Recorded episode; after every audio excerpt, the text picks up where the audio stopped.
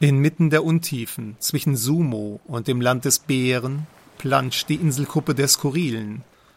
Seit Urzeiten galt das skurrile Archipel als wichtigster Rückzugsort für Märchen und Sagengestalten, doch nun beginnt auch auf einigen der unzählbaren skurrilen Inseln das Umdenken. Wir müssen profitabler werden, dann müssen die das auch, höre ich. Einige Märchenfiguren haben es nach oben geschafft, doch viele sind verlottert und heruntergekommen. Im Rahmen von Grimm 4 wird diesen abgehalfterten Fantasiefiguren ihre Chance geboten. Der Einzug ins Märchencamp mit Besuch der Märchenakademie. Sie sollen endlich produktiv werden, sich einfügen in die skurrile Gesellschaft. Der Podcast Die Skurrilen berichtet in der heutigen Episode über diesen Eingliederungsprozess. Doch zuvor äußert sich Produzent Phantasmo in eigener Sache. Hm, geschätzte Hörerinnen und Hörer, ich will die Gelegenheit nutzen, um mich zu entschuldigen bei der verschuldeten Minderheit auf den Skurrilen, wie auch bei allen Bewohnern der assoziierten Insel Schrull selbst durch ein Missverständnis entstand in der vor fünf Wochen ausgestrahlten ersten Märchencamp-Episode der Eindruck, als würde ich die Verschulden nicht als gleichgestellte, skurrile Bürger achten. Ich will betonen, diesen Eindruck wollte ich nie erwecken. Die letzten Tage und Wochen bewiesen mir eindrücklich, wie segensreich der Einfluss der Verschulden auf die skurrilen Podcast-Gremien und die verehrte Intendanz ist. Und dass die Insel Schrull das Rückgrat der schrullig-skurrilen Marine stellt, wurde allen Bürgern der Insel Bölk ebenfalls eindrucksvoll vor Augen geführt. Die völlig überraschend anberaumten See- und Landungsmanöver vor Bölk, die stolzen Segel der machtvollen Kriegsjunken die muskelbepackten, verschuldeten Navy Seals, die in einer spielerischen Übung das Podcast-Sendezentrum Bärchenberg stürmten, um mich zu einer längeren Befragung auf die Admiralsjunke zu verbringen, eine fitte, etwas raue Truppe, Respekt. Bitte, liebe Verschrulte, verzeihen Sie. Es wäre schön, wenn Ihre Junken wieder absegeln könnten. Der Gefechtslärm wirkt sich bereits auf den Bölker Tourismus aus. Genug der Interna. Hören wir jetzt die Märchensoziologin des Märchencamps. Nicht jeder sieht es so, ich weiß aber die Entdeckung der unermesslichen Öl- und Uranvorkommen unter dem Gelände der Märchenreservation betrachte ich als Glücksfall.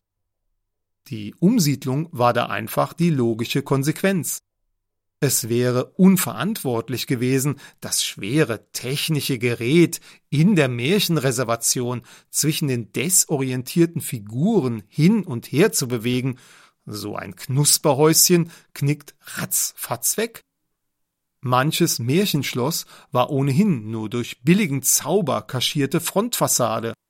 Der skurrile Staat hat vollkommen richtig gehandelt, als er die Verhandlungen mit den Bergbau- und Ölgesellschaften an sich gezogen hat. Die Forderungen der Märchenfiguren waren schamlos.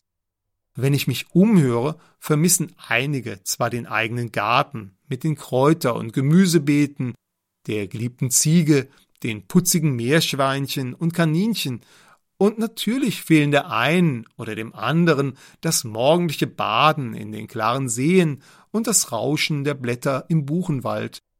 Genauso wie der weite Blick über die Hügel und die Berge, die reine, würzige Luft. Aber die meisten Figuren wissen das Beste aus der neuen Situation zu machen. Man rückt gern ein Stück zusammen im Märchencamp, das müssen Sie sich vorstellen wie im Sportverein. Wenn man mal zusammen geduscht hat, lernt man sich und die kleinen Eigenheiten seiner Nachbarn besser kennen. Einige der adligen Figuren wollten eigene Bäder, Können Sie sich das vorstellen? Wie dreist kann man nur sein? Die meisten dieser Fantasiefiguren haben nie etwas geleistet, immer in einer Parallelgesellschaft gelebt, immer staatliche Hilfsleistungen, stets. Eine Dreiviertelstunde später wir sollten versuchen, die Märchenautoren und deren Erben in die Pflicht zu nehmen. Jetzt werden Sie einwenden, die Rechte sind häufig längst frei, da kommt nix mehr rein. Aber damals hat man durch die Erfindung eines Märchens auf der Betriebsfeier des Rittergutes oder später mit Kunstmärchen in romantisch-literarischen Teezirkeln glänzen können.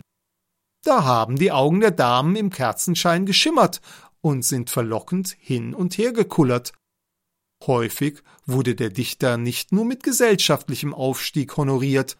Manche sagen, die Figur ist mir eben herausgerutscht.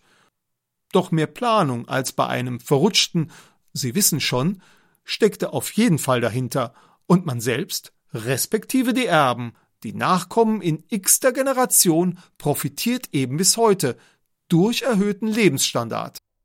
Wenn wir Verantwortung erwarten von Prinz und Bettelknabe, von Troll und Droll, Gnom, Drache, Wölker Stadtmusikanten, Hänsel und Hansel, dann gewiss auch von den Autorenerben, den Überarbeitern, von Zeichner und Illustrator, Verleger. Sie alle sollten das Los ihrer bedauernswerten Kreaturen durch einen Fonds mildern. Alles an die skurrilen Sozialversicherungsträger abschieben, ist nicht okay. Als Märchensoziologin bin ich froh über das Forschungsfeld, habe aber selbst mangels Fantasie nie ein Märchen kreiert, allerhöchstens den ein oder anderen Irrtum, der schnell begraben werden konnte. Trotzdem werde ich voll in die Pflicht genommen. Entschuldigen Sie bitte, ich will, ich muss jetzt mit meinem eigenen Interview fortfahren. So, Frau Holle, jetzt können wir weitersprechen. Schildern Sie bitte detailliert das von Ihnen initiierte System Holle und die immanenten Unterdrückungszusammenhänge. Das war's aus dem Märchencamp. Die Skurrilen wippen gerade zu den zwei Songs Raus und Besser von Anstatt Blumen.